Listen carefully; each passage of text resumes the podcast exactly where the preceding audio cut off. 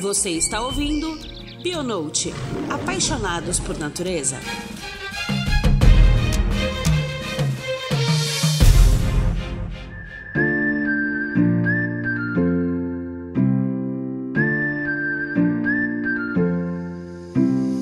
Ei, pessoal, sejam sempre bem-vindos a mais um episódio do Bionote. Dando sequência na nossa série de 2022 sobre a conservação da biodiversidade, neste mês vamos falar de Mata Atlântica, este bioma tão devastado, e com ele um projeto maravilhoso e inusitado, o projeto Caminhos da Mata Atlântica. Conservar é fazer história e envolver toda a comunidade com o mesmo objetivo. E é sobre isso, a importância da longevidade de projetos de conservação associada à educação ambiental regional. Isso constrói história e deixa legado para muitas gerações. Não sei se vocês escutaram, mas a gente teve um podcast no mês passado sobre o Lobos da Canastra, que a gente também falou sobre muito dessa importância de fazer história. Então, depois que você escutar esse podcast aqui, corre lá e escuta o podcast do mês anterior, que eu tenho certeza que vocês também vão amar. E para falar, né, conosco sobre dedicação, conservação, convidamos nosso querido biólogo e pesquisador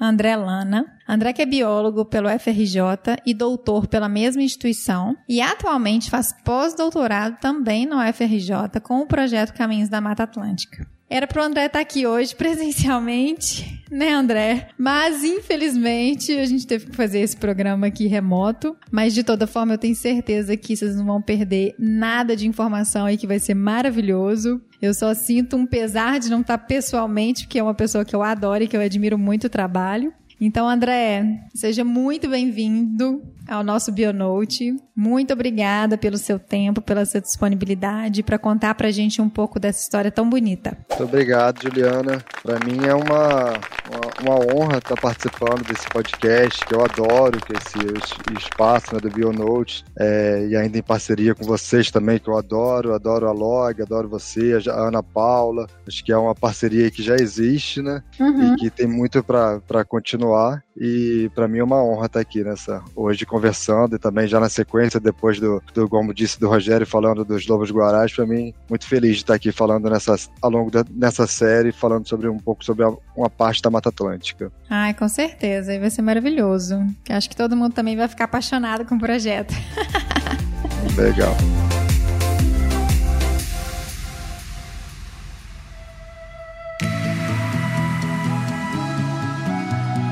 André, conta pra gente, como é que foi a sua trajetória até você chegar aqui? A minha trajetória, eu acho que, assim, pensando no desde a ali da formação, ou talvez um pouco antes da formação enquanto pessoa, né? Já de começar já em relação às trilhas, já antes da, da formação em si profissional, né?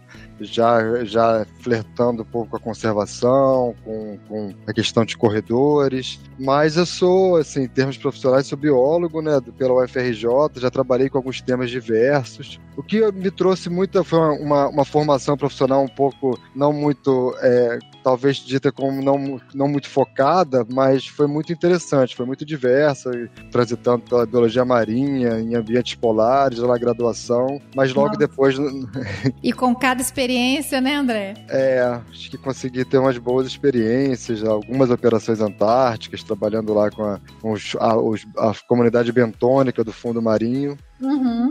Mas depois, já no, no mestrado, eu fui já um pouco, já vim para para Mata Atlântica em si, quando eu fui trabalhar com os muriquis lá no Espírito Santo, um projeto belíssimo lá, os muriquis do Espírito Santo, que é com conservação da espécie, numa área muito fragmentada. E depois, aí, quando eu venho já com uma bastante relacionado ao tema aqui hoje, que é o meu doutorado na, na UFRJ, com, já na Serra do Mar do Rio de Janeiro, e já vislumbrando uma abordagem mais em termos de corredores de biodiversidade mesmo. E foi a partir daí que a gente começou a desenvolver esse, essa, essa, essa vertente do projeto. E foi e essa paixão pela Mata, pela Mata Atlântica, ela veio por algum motivo especial? Eu acho que uma boa uma, uma boa parte disso daí, acho que tá na minha infância, passando na, na fazenda do meu avô, tive não só as férias, mas também morei por algum tempo naquele rural mesmo, aquela coisa de fato imersa naquele Brasil rural, com, com todos os conflitos e, e, e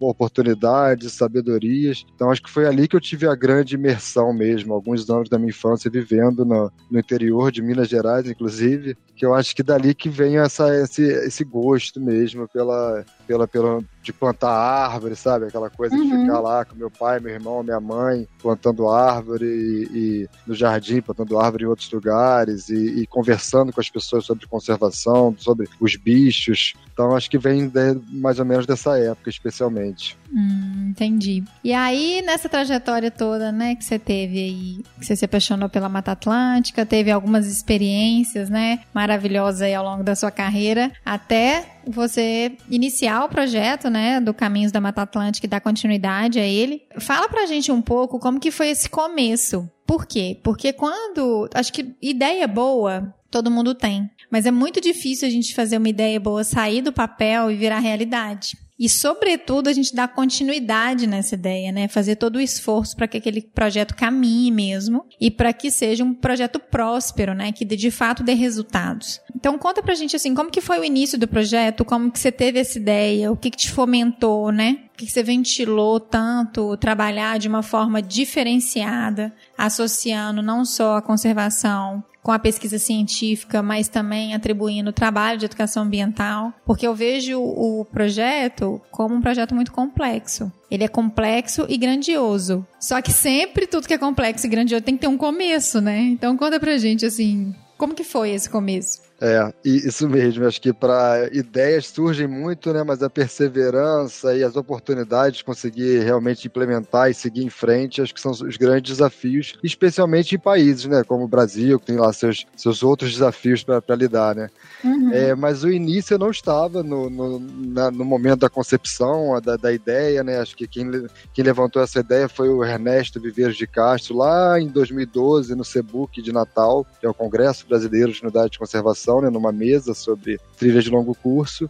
Ele levantou essa ideia, jogou lá em 2012. Uhum. Aí em 2014 realmente saiu uma publicação já de, descrevendo um pouco que ideia era essa, ao longo de toda a Serra do Mar, essa trilha. E também em 2014 começaram as articulações para as reuniões, para se criar um, de fato um projeto que vocês vão ver que é um pouco megalomaníaco e tal, mas é vocês vão ver que ele, ele, ele consegue por partes ter, ter um caminho para chegar no grande objetivo final, na grande missão. Uhum. Mas aí lá em 2014 ele foi criado, eu ainda não estava no projeto, mas ele foi criado com três componentes. Um é a, o primeiro componente, a trilha, que ele vai ao longo de toda a Serra do Mar. Ele e essa que é onde estão os maiores fragmentos, toda todo o bioma Mata Atlântica, né? Mas só que enquanto ali na, no litoral de São Paulo ainda existe, por exemplo, a grande reserva da Mata Atlântica, que é uma, realmente um grande, o maior fragmento de toda a Mata Atlântica, mas uhum. logo no entorno, ao norte ou ao sul, a gente tem uma perda da conectividade. E esse projeto ele visa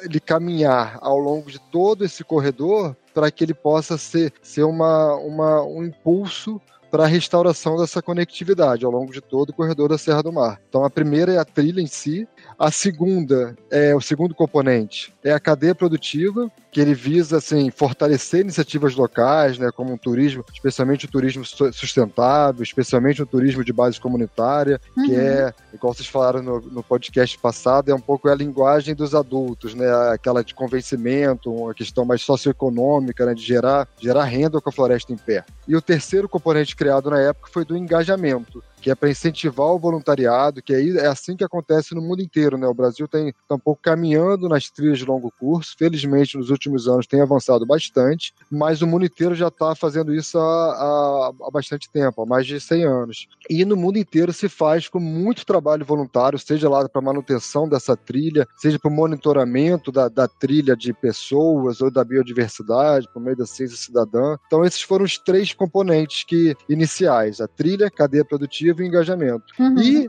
que aí a hora que eu entro, que é, foi em 2016, 17, quando eu estava começando meu doutorado aqui na, na UFRJ, e vim investigando lá só um trecho da Serra do Mar, investigando a comunidade de mamíferos entre a base da montanha, de 200 metros de altitude, ali aquele fundo da Baía de Guanabara, aquele calor, indo uhum. até 1.400 metros de altitude, no local 100, na Reserva Ecológica de Guapiaçu, na base, em cima o Parque Estadual dos Três Picos, onde não tem uma estrada, não tem rede elétrica, não tem nada atrapalhando esse gradiente altitudinal. E foi lá que a gente foi lá ao longo das trilhas, diferentes trilhas, instalando armadilhas ao longo desse gradiente para entender como as espécies de mamíferos médios e grandes e de aves de solo estão ali. Então, como a onça tá lá, ocorre, ocorre na montanha inteira, ou ela prefere uma altitude? A uhum. paca, a cutia, o tatu. Então, com esses dados, a gente conseguiu entender ao longo desse gradiente altitudinal, ao longo da montanha, se existe um local que pode ser mais é, apropriado para construir, por exemplo, passagem de fauna numa estrada, para restaurar um local onde a, esse corredor está tá fragmentado por uhum. passagens,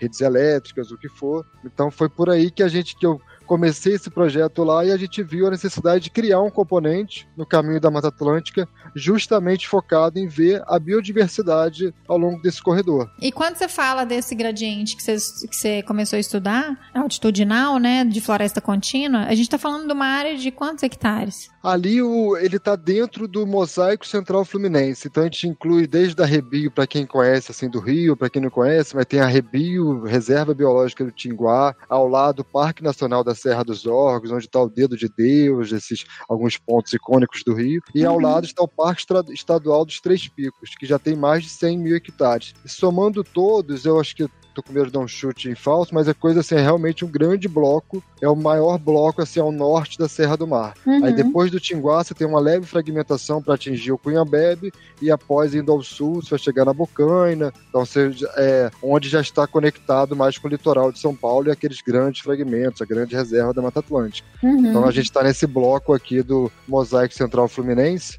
e mais especific, especific, especificamente trabalhando numa área ali da reserva ecológica de Guapiaçu que está em torno de 10 mil hectares, mais ah, mas... contínuo a todo esse corredor. É, e é um volume, né, considerável, você, você falando de Mata Atlântica, né?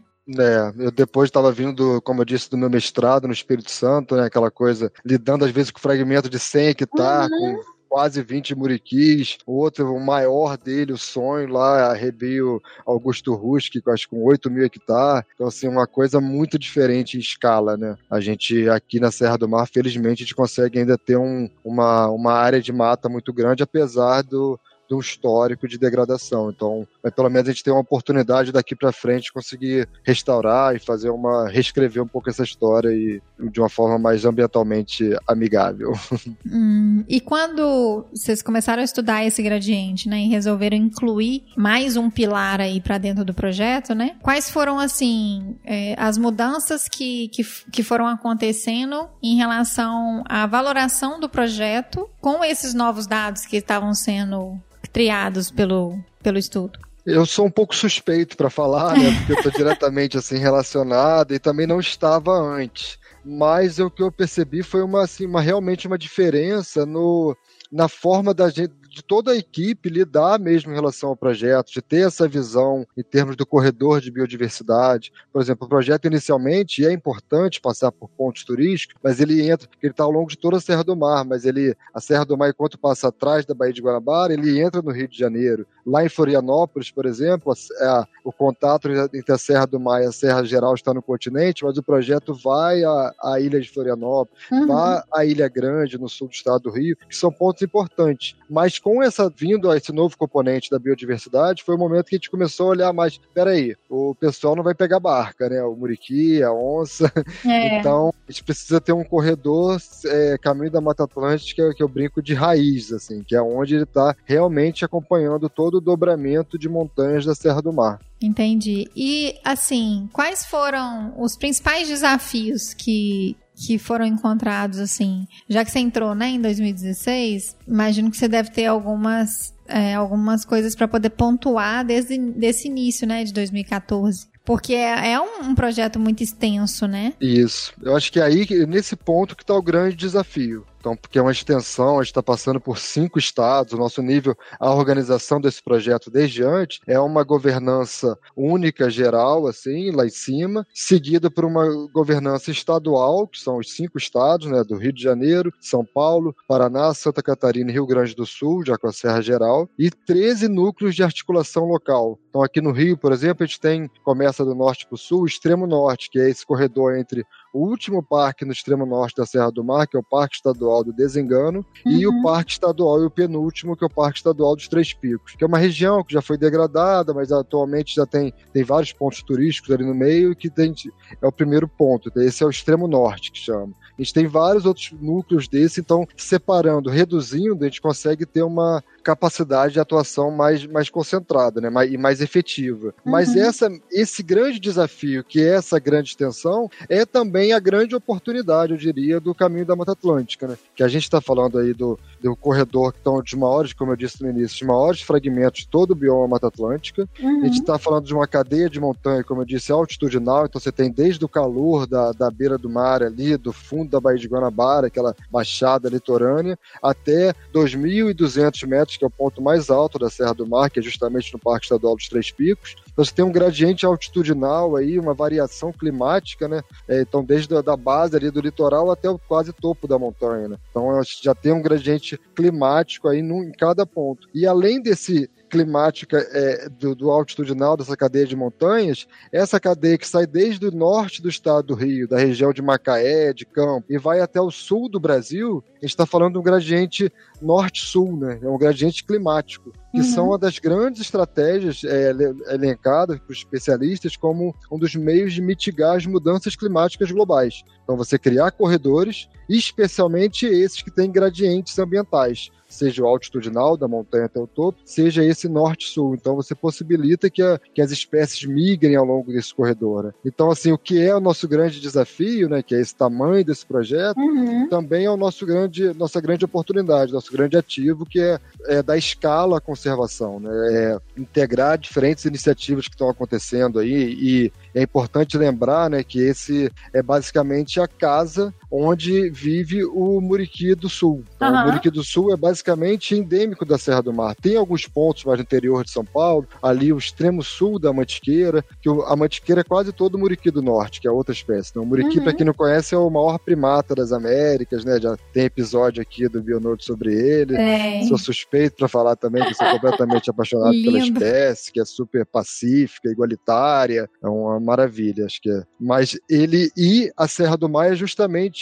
basicamente, a, a sei lá, 90% da, da, da área de distribuição da espécie, onde está mais de 90% da população que restou dessa espécie, que é criticamente em perigo de extinção. Uhum. Então, você trabalhando ali nesse grande corredor, a gente dá, é, simbolicamente, a gente está falando, e na prática, não só simbólico, de realmente falar para o Muriqui que está lá no desengano, no extremo norte, se um dia ficar muito quente, que ele consiga descer para os Três Picos ou até para a região de Curitiba, que é onde já está bem mais frio, né? Então, a gente consiga ter. E que daqui também possam ir para lá e ter essas migrações, é, uhum. é, reprodução, cruzamento, né? evitar o isolamento dessas. Que eles tenham essa plasticidade né, de ir e vir, né, ao longo desse trecho preservado, né? E aí, como que funciona as trilhas? A trilha em si é porque a gente está tá na Mata Atlântica, né, que é onde está mais de 70% da população brasileira, onde tem diversas trilhas aqui, não só já pré-colombianas, né, caminhos do, dos índios, é, diferentes caminhos que às vezes a gente nem sabe que são caminhos históricos, já desde a época da, dos índios, depois da colonização, do ouro, dos ciclos. Então são diversas trilhas históricas que a gente tem ao longo da Mata Atlântica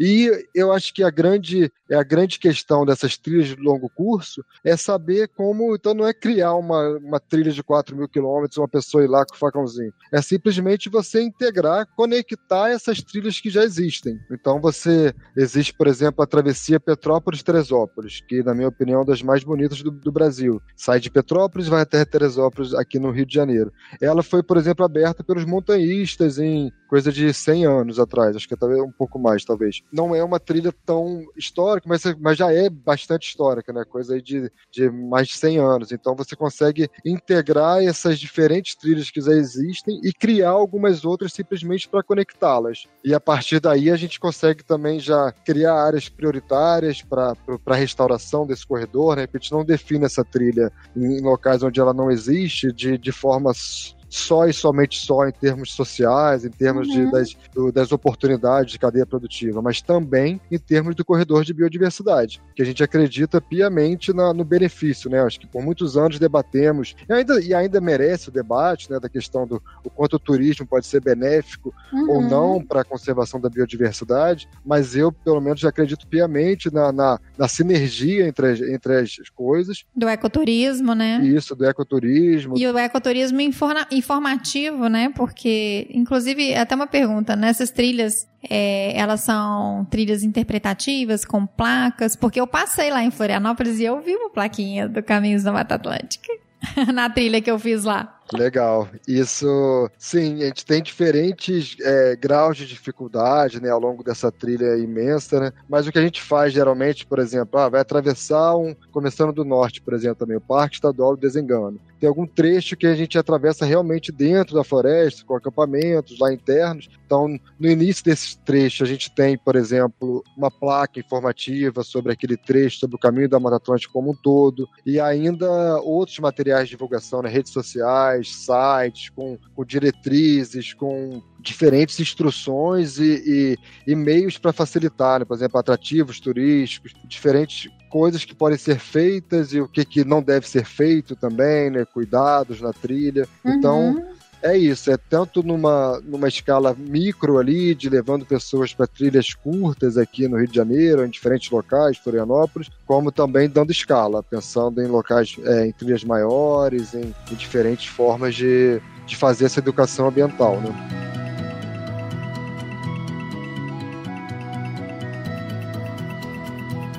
a educação ambiental, ela envolve não só a informação através do ecoturismo, né, das placas, nas trilhas, mas ela também está muito relacionada ao engajamento da comunidade aonde aquela trilha existe, né? Aí fala um pouquinho pra gente como que é feito o trabalho, esse trabalho de engajamento, porque isso, né, igual você mencionou aí no início do, da, do episódio, que trabalhar com adulto não é a tarefa mais fácil do mundo, né? E eu acho que você conseguir engajar tantas pessoas, né, no, né, num projeto tão extenso assim, nossa, com certeza é um protocolo, uma metodologia que pode ser replicada, né?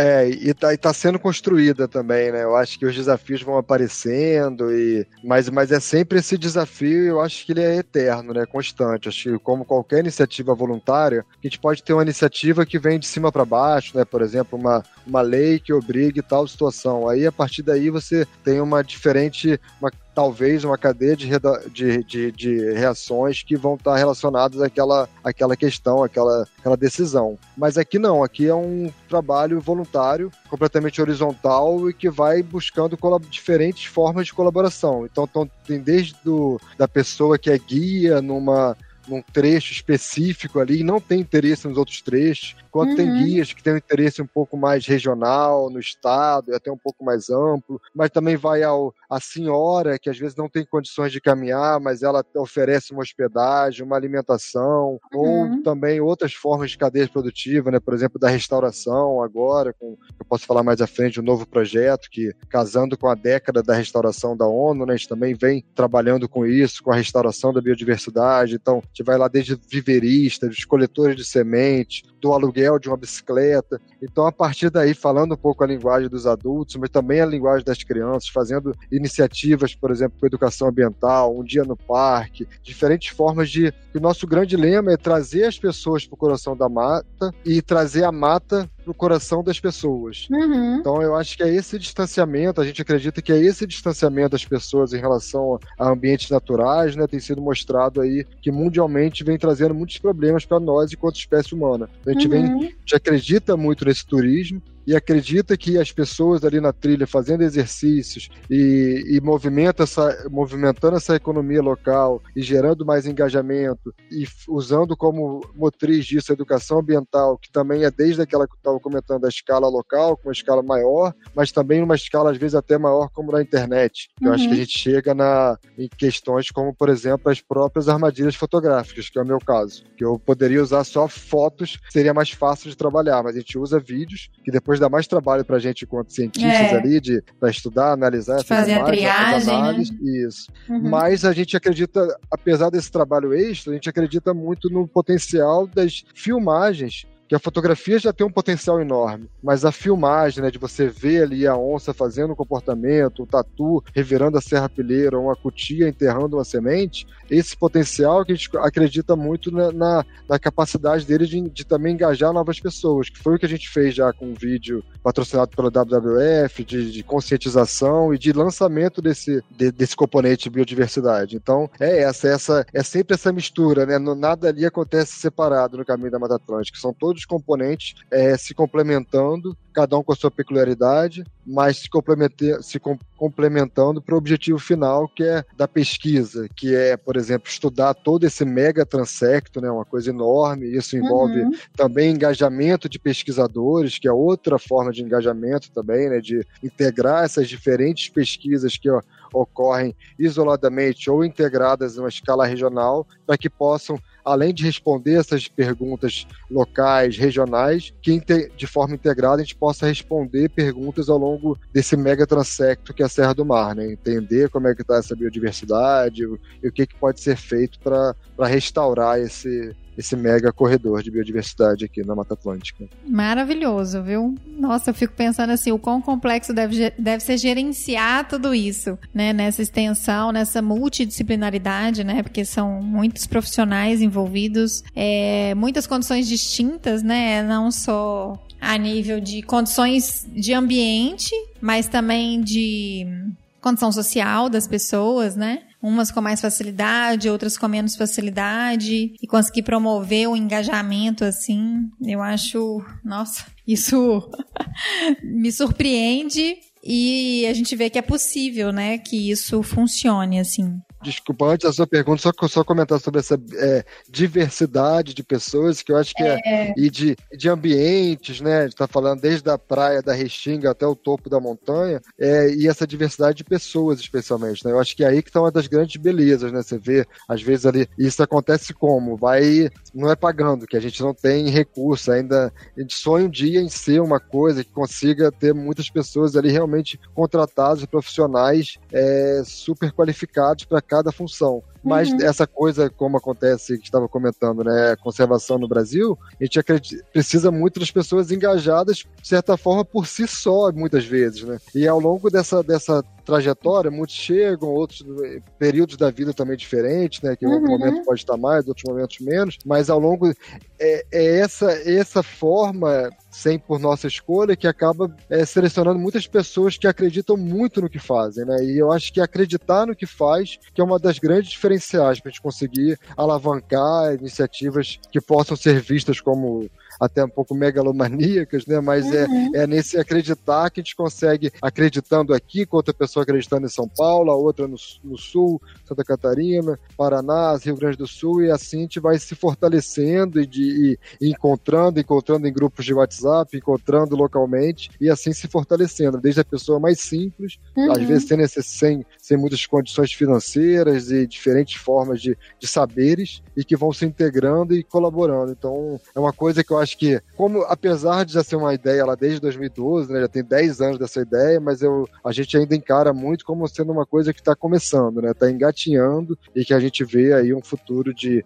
esperamos, de 100 anos, de décadas, de, de cada vez mais pessoas engajadas, mais pessoas vivendo não só do caminho em si, mas também das coisas relacionadas ao caminho, né? Vivendo de um turismo responsável, vivendo de, do monitoramento de fauna local, vivendo de um, de um aluguel de alguma coisa, de uma guia, de um guia, então vivendo uma sociedade vivendo é, literalmente em harmonia com, com a biodiversidade que nos cerca, né? E nos traz tantos benefícios. Ah, com certeza. E também, né, André, eu falo que Sobretudo, quando a gente está falando de um serviço voluntariado, aquilo ali tem que fazer muito sentido para a pessoa. Aquilo ali, de fato, tem que ter propósito, fazer sentido na vida dela, para ela dedicar horas da vida dela para poder contribuir. Porque hoje a vida das pessoas é muito corrida. Né? Parece que a gente é comido pelo tempo, porque a gente tem uma explosão de estímulos também, né? E parece que a gente está sempre perdendo alguma coisa. Parece que a gente nunca consegue abranger tudo que a gente tem vontade. E quando a gente dedica para alguma coisa, a gente está dedicando o nosso tempo, né? Que é o que a gente tem mais de precioso, assim. Então a gente está dedicando tempo de vida. E a gente vê o quanto que o projeto é sério e a forma com que ele é colocado para todo mundo que está envolvido é uma coisa assim, eu falo que é muito pontual e é muito particular mesmo, porque é um projeto grande que envolve muitas pessoas e muitos voluntários e muitos voluntários engajados, né? Isso torna a ideia ainda mais bonita. Você vê que torna o projeto com cada vez mais capacidade de ter longevidade. Né, de perpetuar essa história, né? Porque conservação, a gente só faz conservação de fato, né, André, se a gente tem longevidade nas ações, né? A conservação a gente não, não consegue atuar de uma maneira efetiva se for um projeto muito pontual a curto prazo. Aí eu queria até que você falasse um pouco pra gente, assim, sobre a sua opinião, e já que você está falando dessa perspectiva do projeto, né, o quão importante é essa longevidade, o quão importante é desenhar um projeto a longo prazo e desenhar um projeto que consiga caminhar. Você já tem um ponto de partida aí que é muito importante, que ele já caminha com muitos voluntários sem ter o recurso para poder fazer o pagamento de todas as pessoas que estão envolvidas no projeto. E eu acho que esforça para perpetuar um projeto, ainda que ele passe, por exemplo, por condições financeiras mais complicadas. Porque a gente sabe que isso acontece, né? A gente sabe que é assim, suando a camisa todo dia para não desistir e para fazer com que as coisas aconteçam, né? É, verdade.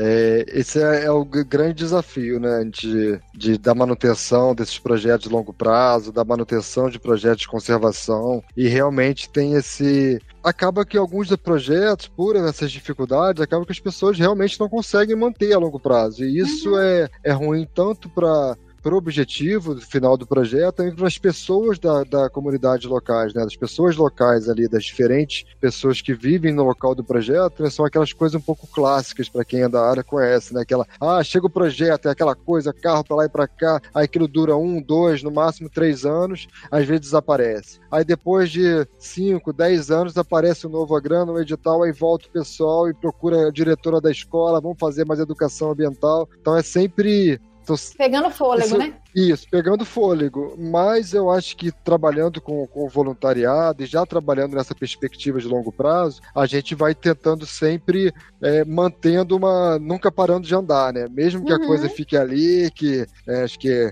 andar casa muito com o que a gente tem falado, né? Que é trilha e tal, mas então é aquela coisa, né? Em algum momento você consegue caminhar melhor, outros momentos você está com peso nas costas, tem que caminhar mais devagar, mas é, é muito importante não parar de andar, pode parar para descansar, né? Mas, mas parar de andar eu acho que é, é a grande questão que a gente não pode fazer, né? Para conseguir manter para conseguir é, ajudar o projeto a continuar andando é que todo mundo precisa é, se manter caminhando, né? Então isso envolve diferentes engajamentos, diferentes pessoas, diferentes. É, e, e, a constante busca de, de apoio financeiro também. Isso é uma questão importante, a captação de recursos. Né? A gente está uhum. atento a isso. A gente, recurso existe no Brasil, existe ao redor do mundo. Então a gente também ter a dedicação, ter a. Para quem tem esse perfil, né? Eu acho que também é isso. É igual na universidade, a gente tem uma, uma universidade, uma diferença, uma, um professor que é mais professor, outro que é mais pesquisador, e eu acho que se complementam muito. Eu acho que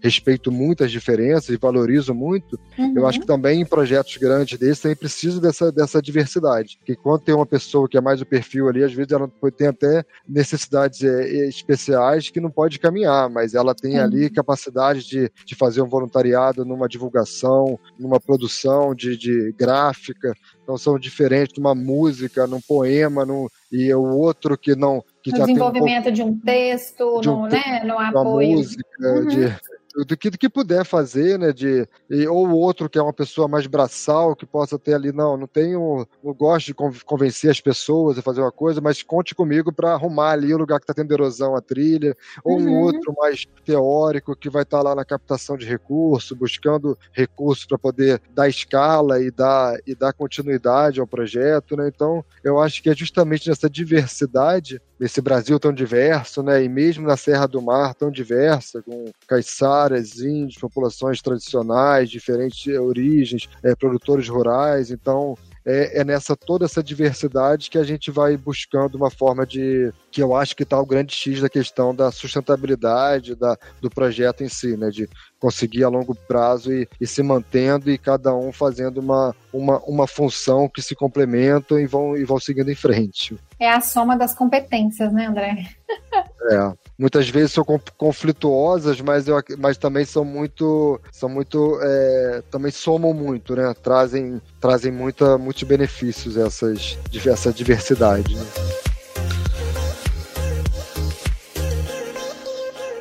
É, André, então assim, qual que é o futuro do projeto Caminhos da Mata Atlântica? Porque eu já vejo um futuro de várias gerações e a gente não vai estar tá nem aqui mais e esse projeto vai ter continuidade. É, eu também vejo bem, bem parecido, assim, Juliana. Acho que é, o nosso grande objetivo é esse mesmo, é é que a coisa realmente só ganhe escala e que consiga engajar mais e que consiga chegar na, na, nossa grande missão, né? Que é nossa missão é engajar a sociedade na conservação e recuperação da Mata Atlântica por meio de atividades ao ar livre. Então a gente traz as pessoas para fazer exercícios para dentro da mata e uhum. da conexão de áreas naturais também, restaurar essa, essas florestas ao longo desses mais de 4 mil quilômetros de trilha, promovendo o desenvolvimento socioeconômico, inclusivo e a valorização do patrimônio natural e cultural. Ou seja, a gente está falando aí de muita coisa, eu espero, nessa. A gente pode falar do futuro aí de gerações, mas também nessa década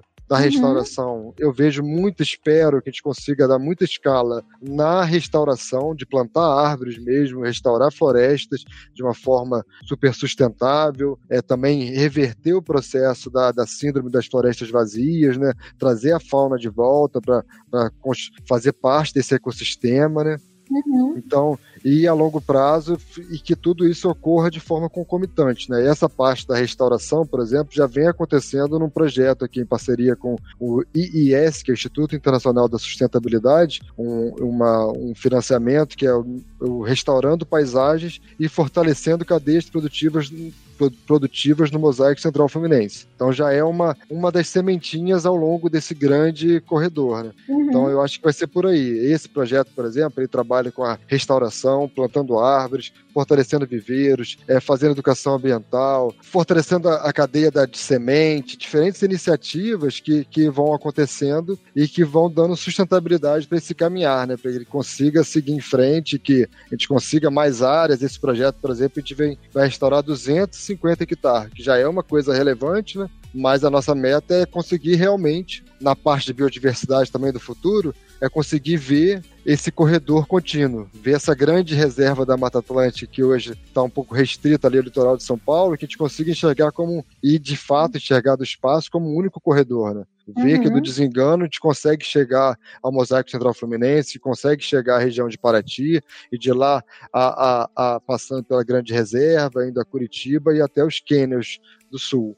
Então é um, é um futuro que, que essa floresta consiga ser restaurada, não pela ausência do homem, de forma alguma, é. Ah, tirem um homem e ali vai ser uma grande unidade de conservação. Não, eu acho que é pela essa, toda essa diversidade, é toda essa gerando renda com essa floresta em pé, gerando renda para fazer essa floresta voltar onde ela não está. É, o desenvolvimento da economia verde, né? Que é gerar renda e valorar a conservação mesmo, né? Isso, está no século XXI mesmo, né? É uhum. É restaurar, é gerar renda, conseguir convencer os países ricos de colocar recursos aqui, Sim. que os benefícios benefícios para da, da restauração dessa grande floresta tropical, né? Pra, é, os benefícios são para o mundo inteiro. Isso é diretriz econômica, né? Economia verde é uma diretriz de fato, né? Sim, que está tá movendo o mundo inteiro e que o caminho da Mata Atlântica vem junto dessa, de, dessa, dessa, grande, dessa grande motriz aí, né? De, de, uma, de um desenvolvimento realmente sustentável, verde, igualitário, justo entre as pessoas também. Uhum. É, não, não, é aquela visão antiga né, dos anos 80 de separar pessoas e conservação. Eu acho que tem trechos sim que são que devem ser assim, que são mais regiões que, que não devem ter realmente a presença, como os rebios, mas uhum. de forma geral a conservação, especialmente da Mata Atlântica, que está maior parte em, em, propriedades privadas, né? Então é envolvendo sim as, as populações tradicionais, envolvendo as pessoas locais, envolvendo todo mundo para que esse futuro ao longo daqui a 10, 20, 30, 50 anos possam ser bastante prósperos, não só para o projeto, mas para toda essa região da Serra do Mar e que sirva também de inspiração, da mesma forma que a nossa grande inspiração do caminho da Mata Atlântica em si é a Appalachian Trail, lá no, que é também na costa do Atlântica dos Estados Unidos, muito uhum. parecida com a cadeia de montanhas da Serra do Mar. E lá já estão lá há mais de um século já trabalhando nisso. E a nossa inspiração vem bastante de lá. E a gente também quer, a gente quer servir de inspiração para outros outras Projetos, iniciativas né? é, uhum. no, no, uhum. Brasil e ao redor do mundo. As coisas já estão caminhando melhor para isso, de dando escala a essas trilhas de longo curso no Brasil e no mundo, na América do Sul, uhum. e que uhum. isso tenha uma escala de forma sustentável, de forma é, também acolhedora das, das, das diversidades que a gente tem falado tanto aqui, né? Uhum. Acho que é por aí o caminho da, do futuro bem, bem casado com o que a gente enxerga também, né, Julião? Do, do, do que é o século XXI, né? Do que é o, o futuro que a gente acredita, né? Um futuro uhum. mais, mais calmo, mais com as pessoas tendo mais tempo dentro da floresta, valorizando mais o que é uma floresta em pé, valorizando o que é uma unidade de conservação, entendendo o papel dela, entendendo uhum. os benefícios que ela traz é, imediatos ali de um ar puro, de uma redução da população, de aumento das chuvas, de um controle climático, né? É, os serviços socioambientais que a gente tanto fala, né? É, e também os benefícios imediatos também, né? Porque uhum. de uma pessoa que está tá ali vivendo, né? Ela não pode esperar a longo prazo e ali ela precisa também da, da, da sua sustentabilidade financeira imediata, né? Com certeza. É agindo no localmente e o agora e pensando também no, no de forma mais ampla, de forma para frente, na sustentabilidade de forma geral, né? Entendi. É maravilhoso, desafiador, né? Mas não impossível. Tanto que aí o projeto está aí com quase 10 anos, né? De Caminhos da Mata Atlântica oficialmente, assim, né? Com seus pilares. E eu imagino que, assim, é, além, né, a gente já falou aqui dos desafios, né, de fomentar o projeto, de dar sustentabilidade financeira para o projeto, que você tem, né, os editais para poder conseguir a verba para poder manter o projeto e aí vai tendo os respiros, né, para poder dar essa longevidade. Mas são são situações é, pontuais que a gente não tem oportunidade, né, de ter ela com uma certa frequência para dar uma tranquilidade em relação à questão do fomento do projeto mesmo. E ao mesmo tempo, é um projeto que diferentes iniciativas podem contribuir, né? Para essa sobrevivência do projeto, para essa perpetuidade do projeto. Então, fala um pouco para a gente, assim, como que as empresas, né, quem tiver interesse em contribuir, eu acho que quem está escutando a gente, com certeza terão pessoas que vivem na região, mas também terão pessoas que ou estão dentro de uma empresa ou fazem parte de algum grupo que tenha interesse em apoiar o projeto de alguma forma, né? Como que as pessoas podem apoiar o projeto? Ah, legal, Juliano. Acho que tem diferentes formas, né? Como eu estava falando, desde as pessoas locais, fazendo ações práticas. Mas, assim, para quem ainda não conhece muito, a primeiro momento, acho que eu convido para conhecer o nosso site, né? Caminho da Mata Atlântica, .org.br. Uhum. Ele já explica bastante as nossas, as nossas redes sociais também. Elas já trazem algumas, tenta manter atualizada para trazer algumas novidades. É, e as formas de contribuição são diversas, né? Eu acho que a gente tem é, espaços para contribuição, por exemplo, é, mesmo efetiva em, em, recursos próprios, mas também tem parceiros, empresas, pequenas empresas de, de, de roupa locais que se interessam em fazer a camisa e que a renda possa ser uma parte revertida para o projeto. Uhum. Tem empresas como a Log que ajuda como dar, né, dá um desconto, vai, vai lá articulando e tem, tem as diferentes formas. Tem agora a gente com, a, com o projeto de restauração, né, tem também as possibilidades das, das pessoas locais, né, que têm interesse interesse em restaurar, especialmente no corredor da Serra do Mar, mas também está aberto a, a fazer pontes com outras iniciativas que vêm restaurando em outros locais do, do Brasil. Então é essa diversidade de formas de, de se contribuir né, para essa, essa grande iniciativa. Né? E eu acho que é, também é, é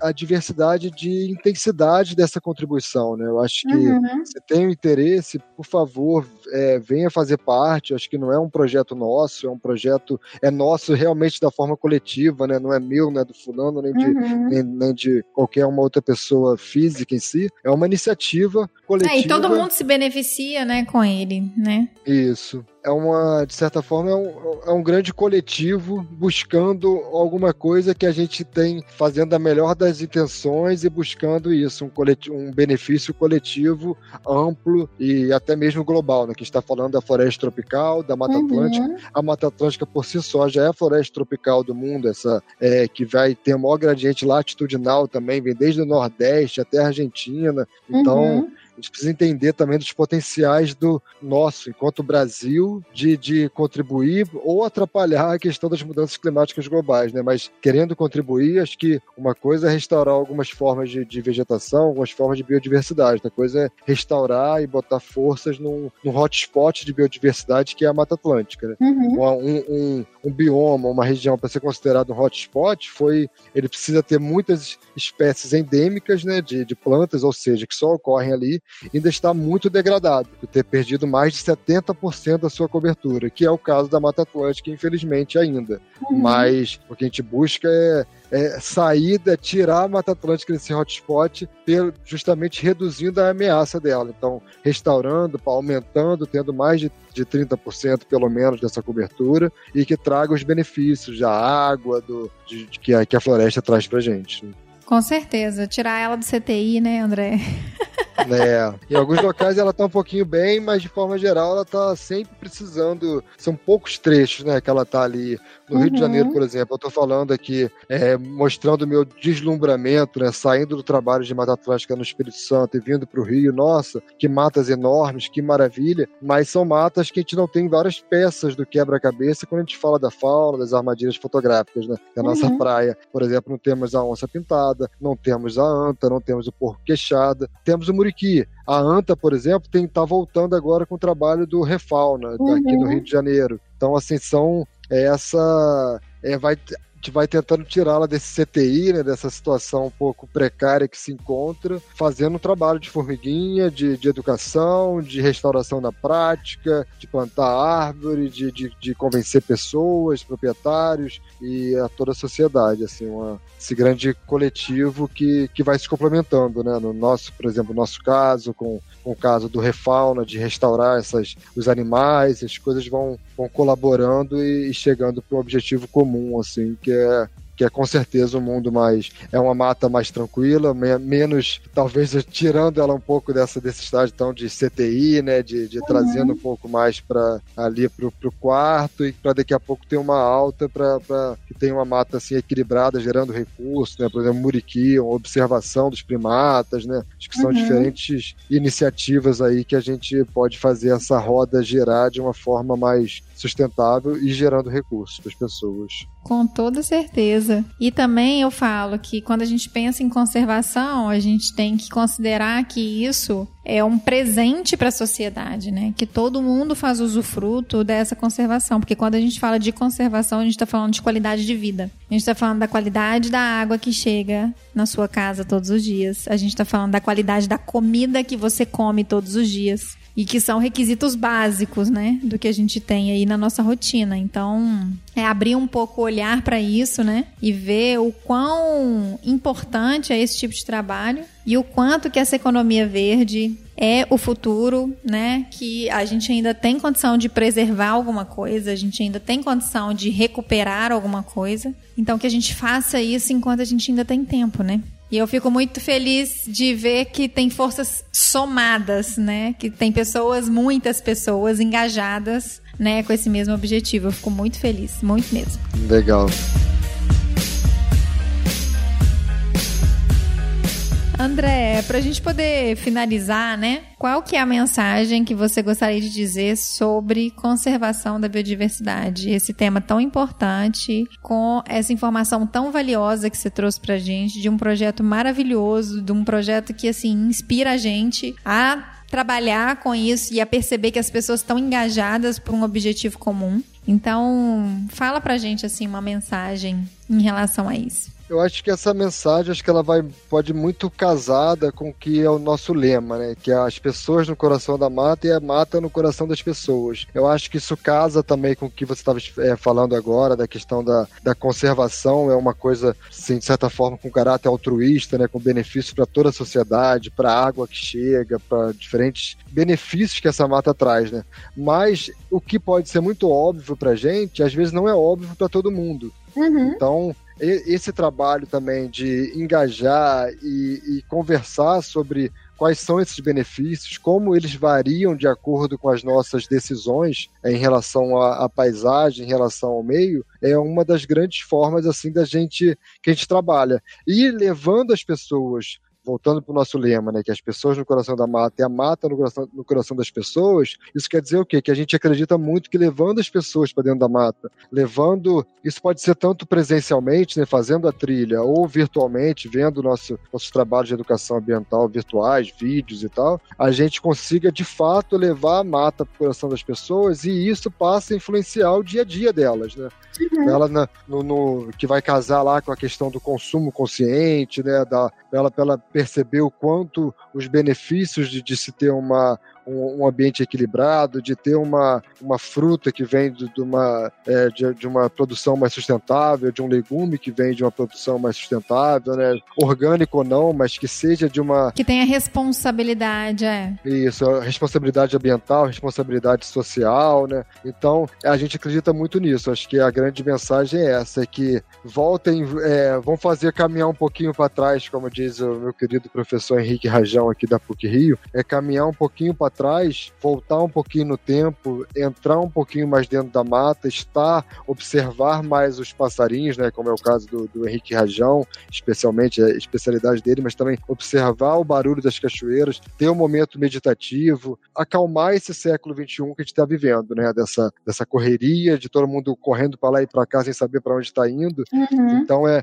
é um pouco isso, é um pouco parece papo de, de, de, como é que se diz, de hippie, de bicho grilo, mas não, a gente né? vai, é, a gente vai chegar lá na, na nos consultórios psiquiátricos, né, da mais alta uhum. psiquiatria, da mais alta psicologia, do, de voltar, de, de, de acalmar esse, essa, essas mentes tão, infelizmente, atualmente, tão é, inquietas e barulhentas, né? barulhentas, ansiosas, né, do, do nosso é, século XXI, mas é isso, é, é então, assim, que venham caminhar no, no, no, caminho da Mata Atlântica, que se envolvam, que estejam de volta na mata, para que a gente tenha certeza que assim a mata estará de volta na, nas pessoas e que influencia no dia a dia dela, nas pequenas decisões e nas grandes decisões do dia a dia, né? Então, é trazer, buscar um caminho mais mais de mais sustentável, mais fresco, com mais sombra, com mais e mais recurso, com menos pobreza, uhum. com, com, tudo isso que a gente acredita e que todo mundo acredita de forma geral, né? De, que são diferentes caminhos para ir, mas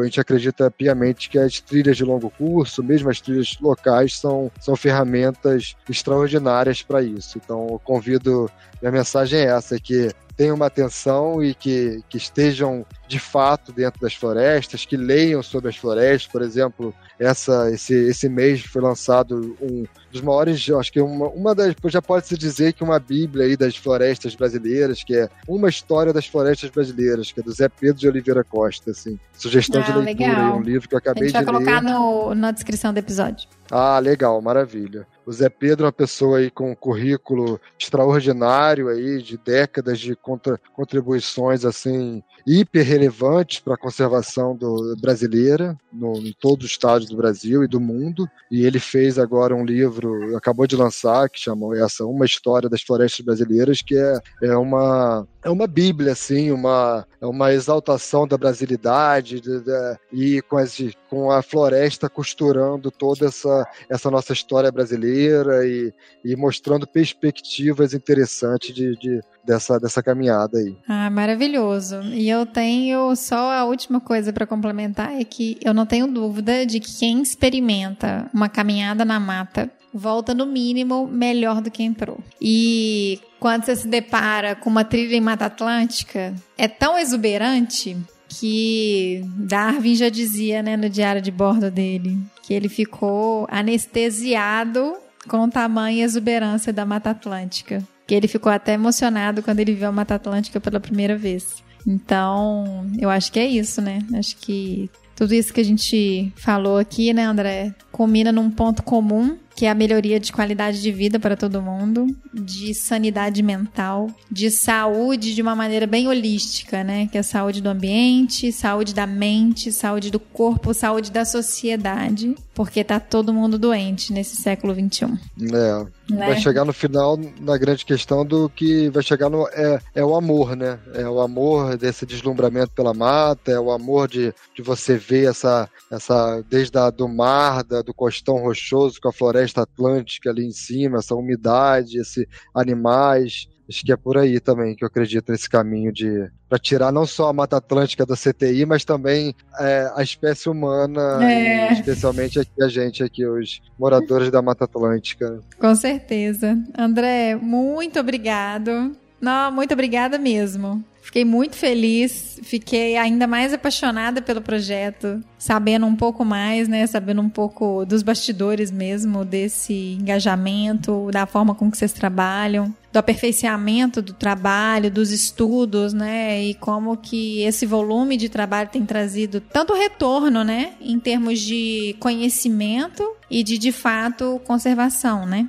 Então, assim, eu só tenho a agradecer o seu tempo aqui com a gente. É, eu aprendi muito e eu tenho certeza que todo mundo vai amar. E acessar o site, acessar as mídias sociais e buscar ainda mais informações e aproveitar um pouco, né, desse presente que vocês estão dando aí pra gente, que é fazer, poder fazer essas trilhas, né, e se encantar com essa beleza natural, com essa beleza da Mata Atlântica. Muitíssimo obrigada. Obrigado, eu que agradeço, Juliana. Acho que para mim, como disse no início, é uma honra participar do Bionote. É um podcast que eu sou apaixonado, sempre escuto diferentes episódios, sabe, diferentes que, assuntos, mas também super recomendo. Acho que é uma das referências aí no Brasil em podcast na área ambiental e também com vocês em termos na, na log, né? Acho que muito obrigado por todo o apoio e profissionalismo nos últimos anos que contribuem já muito para o caminho da Mata Atlântica e tenho certeza que é, continuar, continuarão com a gente aí nessa caminhada de, da conservação, da sustentabilidade, do, buscando aí esse, esse mundo um pouquinho melhor. Mas muito obrigado, foi um prazer enorme estar aqui. Também aprendo muito com vocês ao longo dos episódios e também aprendi muito hoje. Muito obrigado pela oportunidade. Sinceros agradecimentos. Ai, fico muito, muito feliz. Muito obrigada.